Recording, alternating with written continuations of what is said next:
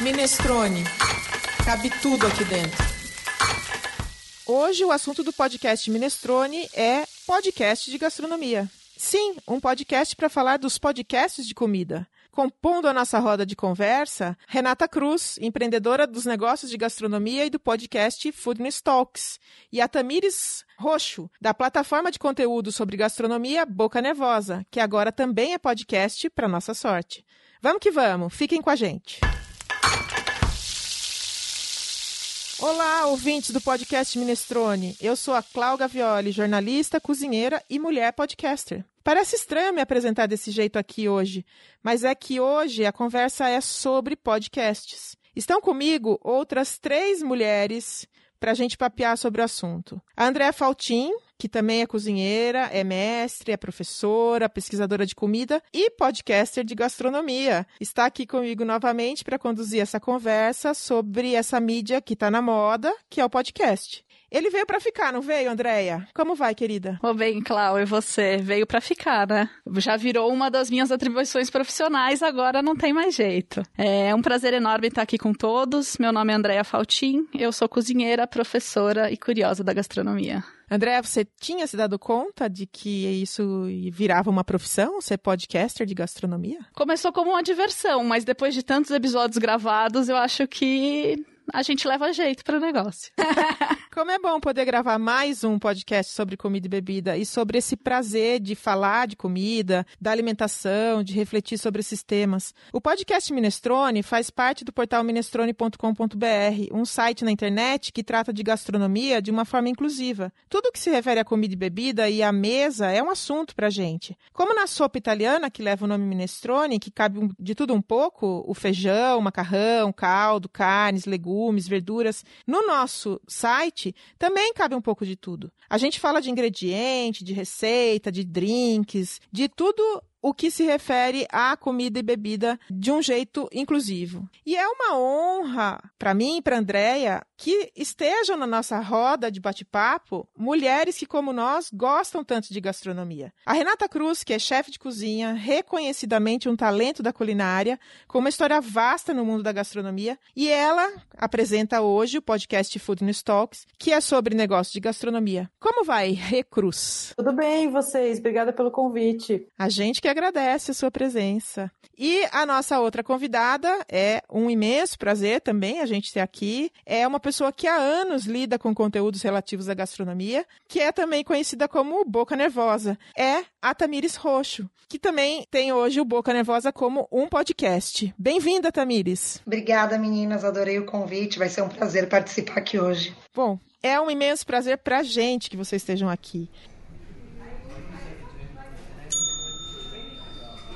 Quando começou a quarentena, nós ficamos alguns meses sem gravar o podcast Minestrone, principalmente porque a gente entendeu que era um tempo de todo mundo se entender com uma realidade tão nova. E nesse esforço de adaptação que o isolamento social nos trouxe, vieram com ele as lives, os inúmeros cursos, oficinas virtuais, uma oferta imensa de filmes, de streamings. Eu, Cláudia, não dei conta. Eu precisava parar para entender tudo isso e agora que a gente voltou com a segunda temporada do Minestrone, eu queria abrir isso, abrir essa temporada falando do que é fazer um podcast. Andréa, é, nós temos alguns dados de mercado, não temos? Temos sim, Clau. Podcast hoje é uma das mídias que tem crescido mais nesses últimos anos. Um levantamento feito pela plataforma Deezer mostra que no Brasil teve um aumento de 67% durante o ano de 2019. Esse mesmo estudo feito com dados de streaming como Spotify, Apple, iTunes e Google Podcasts, a própria Deezer também, que distribui programas em áudio, usou os seus dados de levantamento e o consumo de mídia cresceu 177 em sua plataforma nos últimos 12 meses. Gente, para o ouvinte ter uma ideia, em setembro do ano passado, de 2019, quando eu fiz toda a pesquisa e comecei a fazer o podcast Minestrone, a gente tinha no Brasil, desses mais conhecidos, sete podcasts de gastronomia. Sete. Na época, logo depois que eu comecei a gravar, eu entrei num grupo de mulheres podcasters. Eu fui a mulher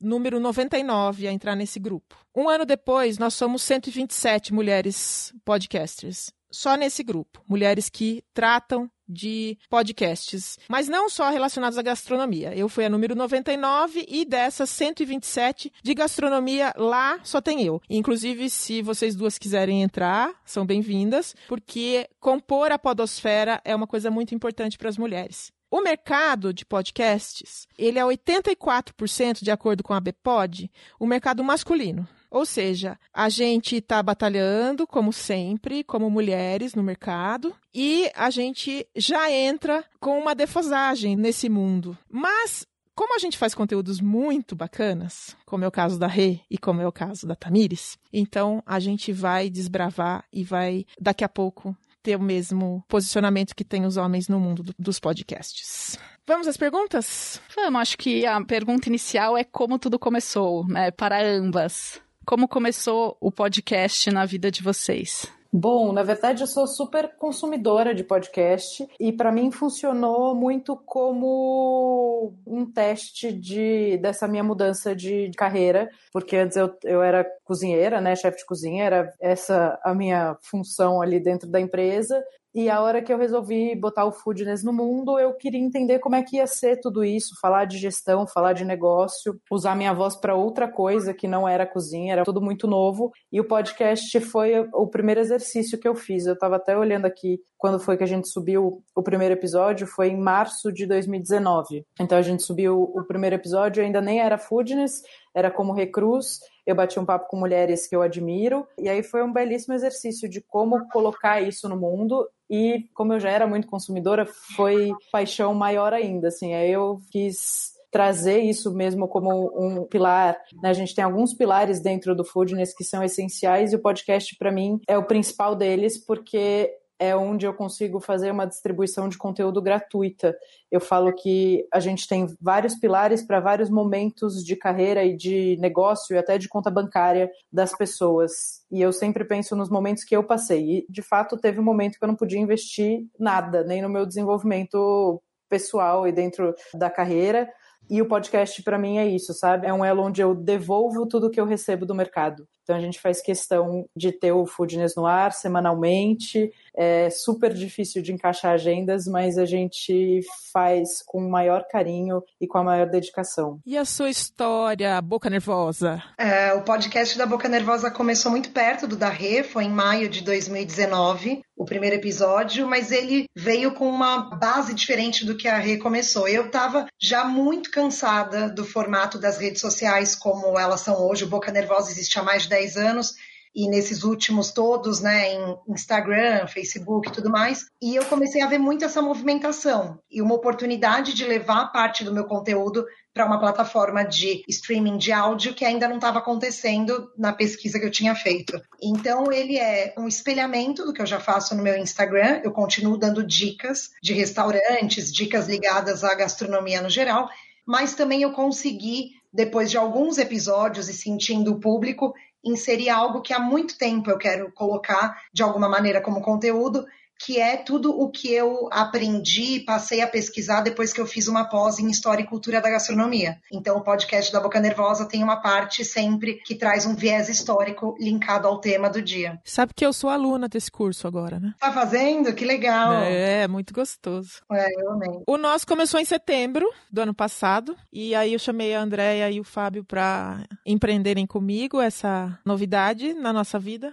E a gente vem sendo feliz até, né, André? Sim, nos conhecemos no mestrado de hospitalidade, todos focados em gastronomia. E queríamos conversar cada vez mais sobre todos os aspectos que tangem a gastronomia, daí não só focado num tema específico, mas tentando abraçar toda essa diversidade e a gastronomia com essa visão mais holística que a gente tem dela. Legal. Meninas, vocês pensaram o formato que vocês têm a partir de quê? Porque, assim, para os ouvintes do Minestrone que não conhecem os outros dois podcasts, embora a gente já tenha recomendado aqui em dicas, são formatos muito diferentes. O formato do Minestrone é um muito específico, o do Food Talk é um outro completamente diferente e o do Boca Nervosa bastante diferente também. Como é que foi pensar esse formato? Bom, na verdade, o formato nosso do Food Talk sempre foi uma ideia de trazer grandes players do mercado, né? Gente que tem história bacana para contar e gente que, que tivesse disposta a contar não só o que deu certo, mas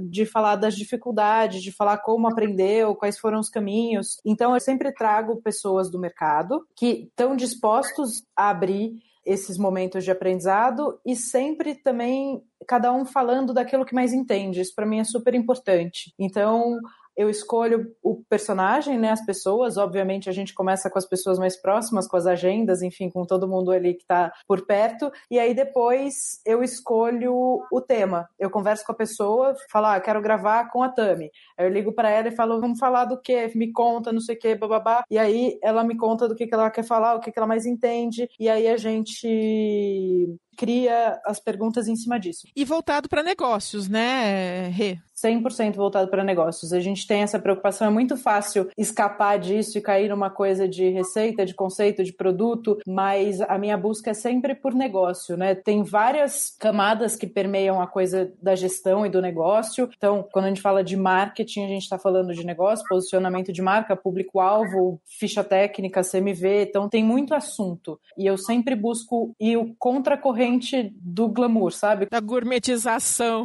É, e da parte que é de fato leve, que todo mundo gosta de ouvir. Isso eu acho que tem bastante conteúdo relevante, maravilhoso já. Eu não acho que eu preciso ser mais uma, entendeu? Então a gente sempre foca. O Foodness é um, uma plataforma de conteúdo de gestão. Então no podcast também a gente traz o conteúdo focado em gestão. E você, Tami? Bom, o formato do meu, ele não é o mesmo do começo. Como tudo na minha vida, as coisas vão caminhando e se ajeitando. Eu nunca começo engessada e termino do mesmo jeito, mas enfim, isso é uma característica muito minha. Mas ele começou literalmente para fincar uma bandeira em um espaço que ainda estava se iniciando ali na área da gastronomia para podcasts, sendo algo fácil para as pessoas absorverem. Então, eu determinei desde sempre que ele ia ter entre 5 e 15 minutos no máximo. Fiz uma pesquisa com o pessoal que me segue e tal para entender qual que era a aderência das pessoas a um podcast muito longo ou mais de menor minutagem e acabou dando isso. E eu acabei transportando literalmente esse conteúdo para as pessoas se habituarem. Eu fui treinando o meu público, eu acho, sabe? Então, o meu formato foi muito disso, de ver o que, que as pessoas sentem em perceber um conteúdo que elas já conhecem em um novo formato. E acabou dando muito certo.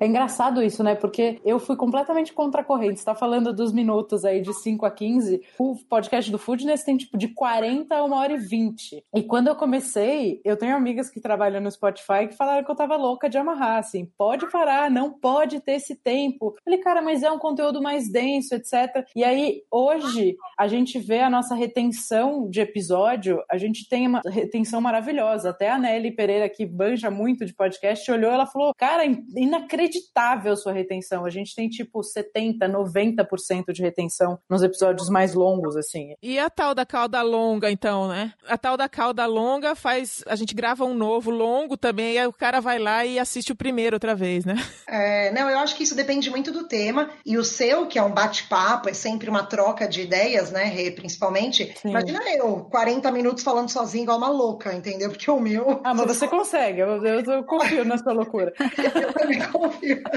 Eu só acho que as pessoas não iam curtir tanto. Não, mas eu, eu adoro aqueles oito minutinhos e meio ali, nove minutos, e que vem um monte de informação. Se você quiser anotar, que eu sou uma figura que anota, eu anoto com caneta, lápis, caderninho. E aí você quer anotar, aí não dá, porque você tem que ser boca nervosa mesmo, tem que ser rápido, entendeu? Porque... É pra voltar e ouvir várias vezes, é uma estratégia isso. Muito bom.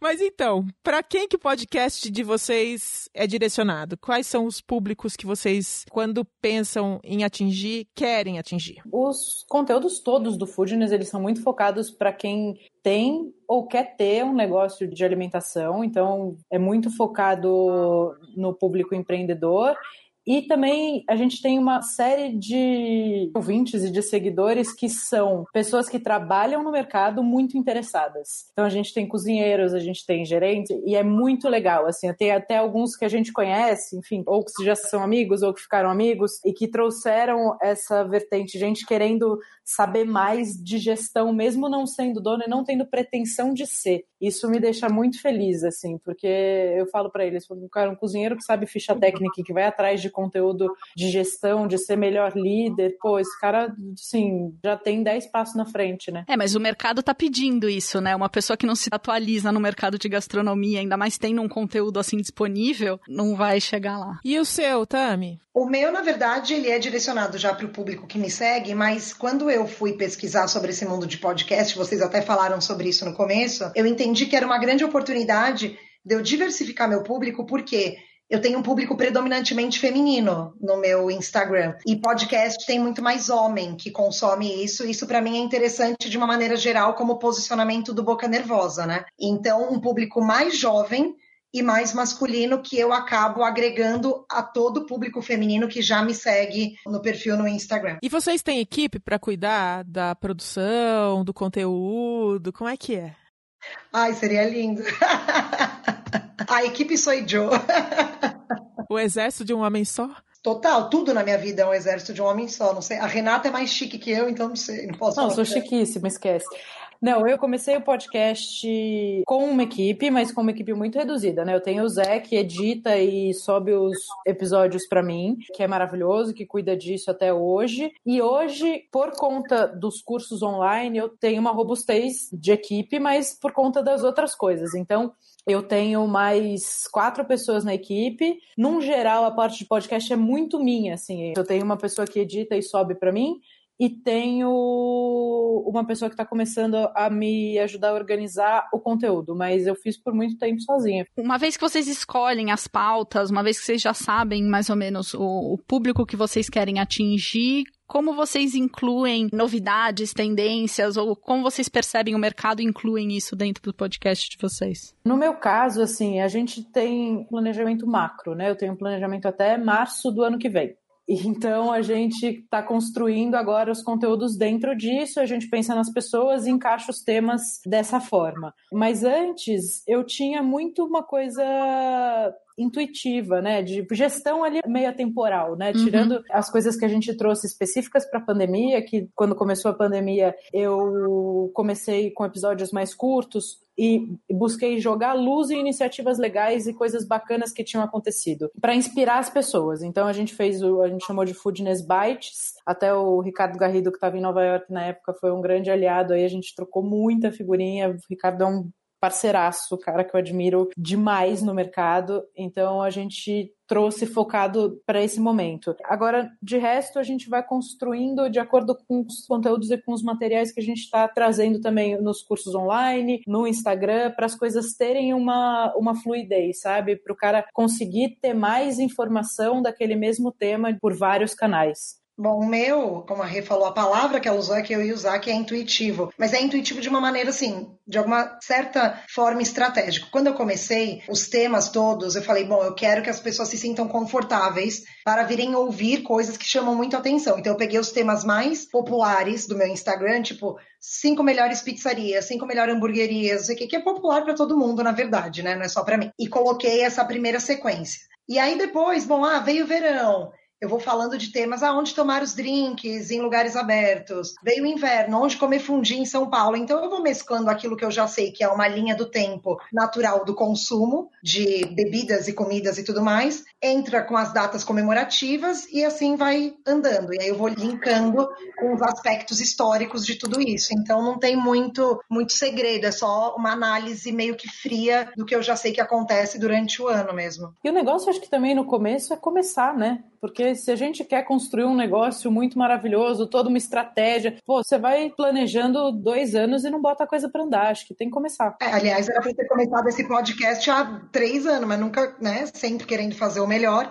Virginiana, é assim que acontece. Aí quando faz, manda uns áudios cagados na primeira vez. Ah, mas acontece. o ótimo é inimigo do bom, gente. Tem que pôr o bom. É, na verdade, vocês duas usaram a palavra intuitivo, mas esse intuitivo não é intuitivo. É uma cultura já que está sedimentada. O olhar da gente já é outro, né? Para qualquer coisa que a gente pensa, qualquer coisa que a gente vê de comer, de beber e, e tudo que está ao redor disso faz a gente pensar em possíveis conversas sobre essas coisas relacionadas à gastronomia, né? Isso é o nosso mundo, na verdade. Que você acha, André? Eu acho que a velocidade é importante também, né? O podcast dá uma multitarefas, dá uma possibilidade de você estar tá lavando louça e fazer uma coisa, estar tá dirigindo fazendo outra, tá sempre sintonizado com o que está no mercado e reagir de forma rápida, né? A gente, quando você falou que começou a pandemia e vocês já incluíram um conteúdo específico para isso, é importante. Você vai comentar sobre o delivery que os restaurantes estão fazendo, né? Eu vi um, um episódio falando sobre isso. Então, o tempo é importante. O podcast é uma ferramenta mais rápida, talvez. O que, que vocês acham? Eu concordo plenamente. Eu acho que as pessoas, elas, de certa maneira, elas não sabiam muito bem por onde começar a ouvir podcast mas elas entenderam que é algo muito on the go, né? E principalmente como o meu começou ano passado, da Ri também, pré-pandemia, as pessoas, eu fazia muita propaganda disso, ó, oh, você vai ouvir no carro, na academia, não sei o quê, daí todo mundo parou de ir para tudo quanto é lugar. Mas eu acho que as pessoas viram a praticidade de você conseguir absorver um conteúdo mesmo sem ter que parar para aquilo especificamente, né? Vocês acham que é indispensável para os podcasts relacionados à nossa atividade de gastronomia que eles sejam casados com as outras mídias? Por exemplo, o seu, Tami, ele nasce do seu fazer em outra mídia. Mas é indispensável? Hoje a gente já tem uma podosfera aí que nos dá é, visibilidade suficiente? Eu não sei te dizer isso de verdade, porque eu só sei da experiência mesmo de uma mídia linkar com a outra. Eu, da minha visão, talvez eu enxergue que não sei se alguém ouviria meu podcast se eu tivesse lá jogada no Spotify sem estar divulgando no Boca Nervosa, no Instagram. Então, não sei se a Rê vai poder dizer isso também. Eu não tenho esse insumo para dizer se ele sobreviveria no meio da selva. O que você acha, Rê? Eu acho que, como tudo que a gente faz, que a gente gera conteúdo, a gente precisa divulgar que existe. Né? Se eu botar um curso na plataforma do Foodness e não divulgar, eu não vou vender eu acho que a gente precisa tirar o máximo disso, né? Eu acho que a propaganda ela precisa sempre existir. Eu acho que existem podcasts que têm muita força, né, e que eles já são muito sedimentados, mas eu acho que se eles pararem de se divulgar, eles também vão cair em audiência. É, aí eu queria entrar numa outra questão, que são os podcasts que aparecem a partir de grandes mídias que já existem, né? Esse é um deflagrador já, né? Como que vocês pensam isso? Por exemplo, é inevitável ouvir o podcast do Paladar, né? O Por Aí. Porque a gente já leu o Paladar. Então, como é que vocês pensam isso? Eu acho que é uma oportunidade, eu acho que é uma visão que todo mundo que já tem uma mídia por trás deveria ter, porque você tem que diversificar hoje em dia. Afinal de contas, a gente nunca sabe qual é a próxima grande mídia de amanhã, o que, que vai sobreviver, o que não vai. Eu, por vários eventos que eu já presenciei, participei nos últimos anos como dona de agência e tudo mais, eu já tinha na minha cabeça que o áudio seria o grande próximo formato de conteúdo do planeta. Então, eu estava com isso na minha mente, cozinhando podcast, mas eu acho que todo mundo que tem uma mídia e não está se ramificando, está perdendo chance, realmente, porque o mundo, hoje em dia é isso, você tem que estar tá presente em tudo quanto é lugar, né? Quando vocês foram chamadas para um podcast com outro podcast, de gastronomia, ou seja, uma suposta concorrência, vocês acharam estranho? O que vocês sentiram? Não. Eu não acho que exista concorrência. Eu sempre falei é. isso desde o dia zero de 2000 e bolas, que na gastronomia, principalmente, as pessoas se unem muito pouco. E o potencial, se a gente se apoiasse mais, seria incrível. Eu já tive uma agência para isso em 2014 e não deu certo, obviamente, por motivos que a gente já conhece. Mas eu não vejo como concorrência. Eu acho que a gente tem que se ajudar a construir conteúdos melhores. Eu dou aula numa escola para empreendedores da gastronomia e eu vejo muito isso por lá, a necessidade das pessoas em casarem conteúdos que façam sentido tanto para os negócios quanto para expandir a mente das pessoas. Então, o convite foi super bacana e eu estou aguardando o seu, dona Renata. Eu tô pensando no seu caso. Agora vocês já fizeram, agora não tem mais jeito. Eu não entendo como concorrência também, eu, eu acho isso uma bobagem. Eu acho que quanto mais a gente se apoia, mais forte as coisas ficam. E a pessoa que consome, um não vai deixar de consumir porque conheceu o outro, eu, enfim. Bom, custa dinheiro e tempo gravar e pôr no ar podcast, né, gente? Na área de gastronomia, vocês acham que existe algum modelo para ganhar dinheiro com isso? Ou é só mais um investimento que a gente faz e um prazer que a gente tem? Para as duas, né? A Tamires falou sobre ter isso no portfólio. A Renata é uma apaixonada por podcast. E aí vem também uma outra pergunta, né? Ao ser apaixonada, vocês ouvem muito podcast? Vocês conseguem ouvir? Como é que é?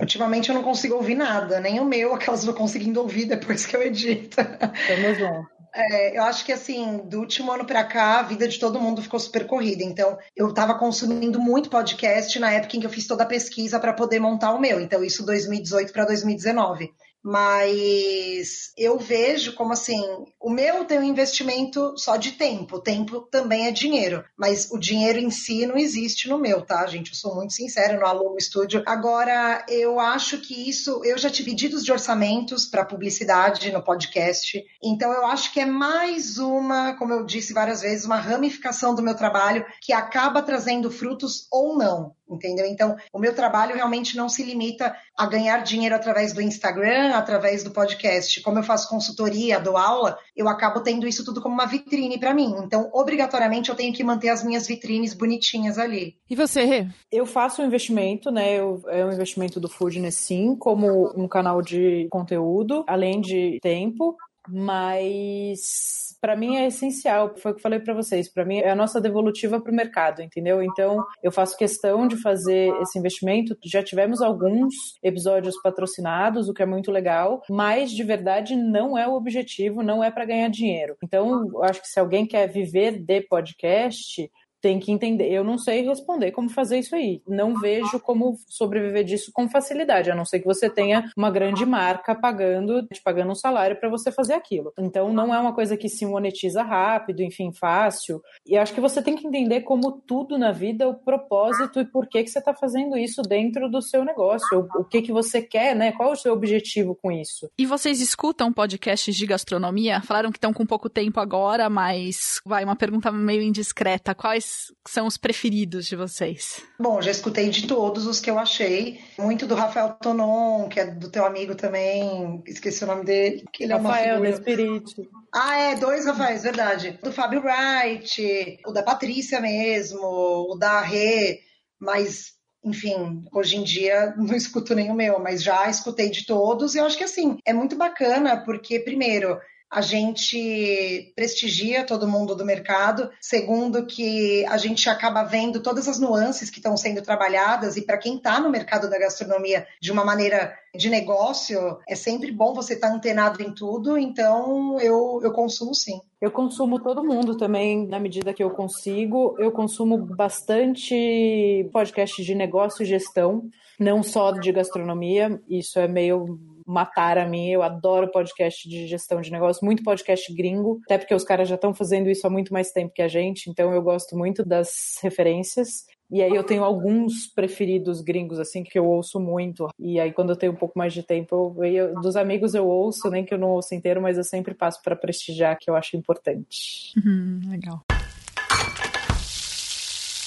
Muito bom, uma alegria ter vocês aqui, mas já está na hora da gente acabar para não fazer um podcast longo demais. Para você que nos ouve, já sabe, no Minestrone cabe tudo, tudo que se refere a comer, beber e, claro, falar de comida. E você quer participar do Minestrone? Suas sugestões e a sua interação são super bem-vindas. Se você nos acompanha nessa deliciosa conversa com convidados tão especiais e especializados em temas de gastronomia, é porque gosta disso. Então, sobre o que você gostaria de ouvir? Acesse www.minestrone.com.br o Minestrone é um território inclusivo e democrático. Ali a gente não tem muito juízo de valor. Cabe tudo ali dentro: comida, bebida, ingredientes, temperos. Fique por dentro de tudo o que cabe aqui, acessando as redes sociais. A gente está no Instagram, no Facebook, no LinkedIn e no Pinterest. As pessoas esquecem do Pinterest, mas para gastronomia ele é tão importante, né?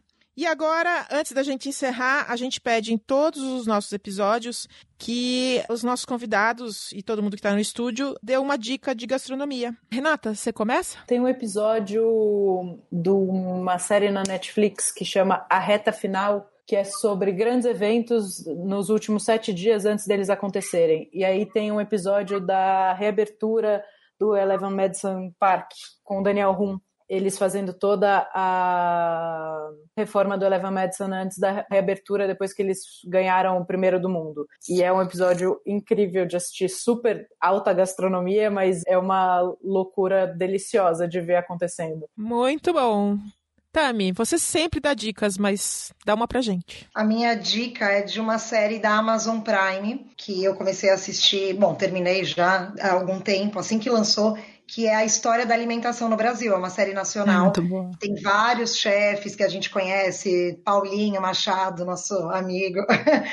Eu dou essa dica muito porque as pessoas, elas hoje em dia, elas têm muito interesse em comer, em gastronomia, mas pouquíssimas se interessam em saber quais as nossas raízes, né? Gastronômicas, os ingredientes que levaram a gente a ter uma diversidade de pratos. Então, essa série é incrível para isso.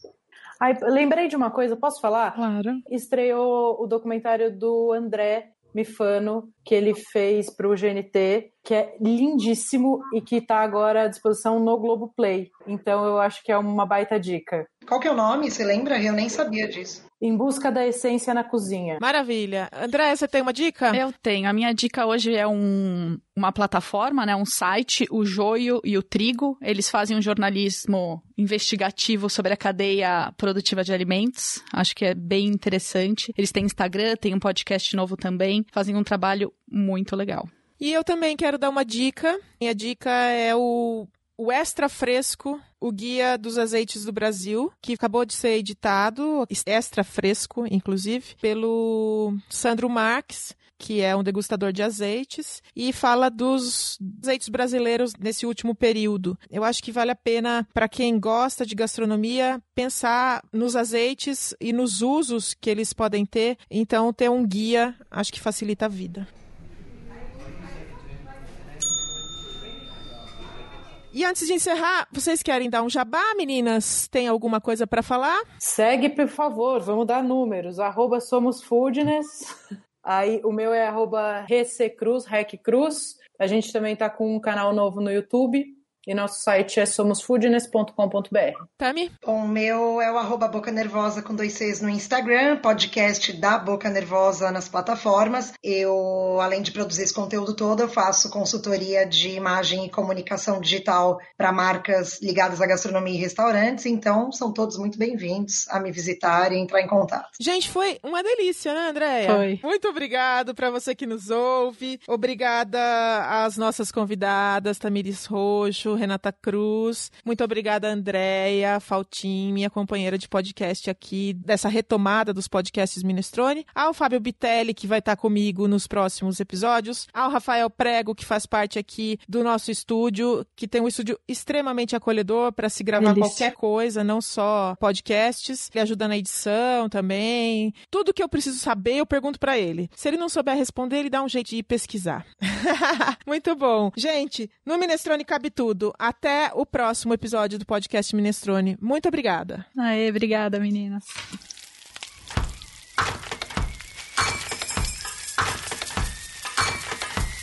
Minestrone. Cabe tudo aqui dentro.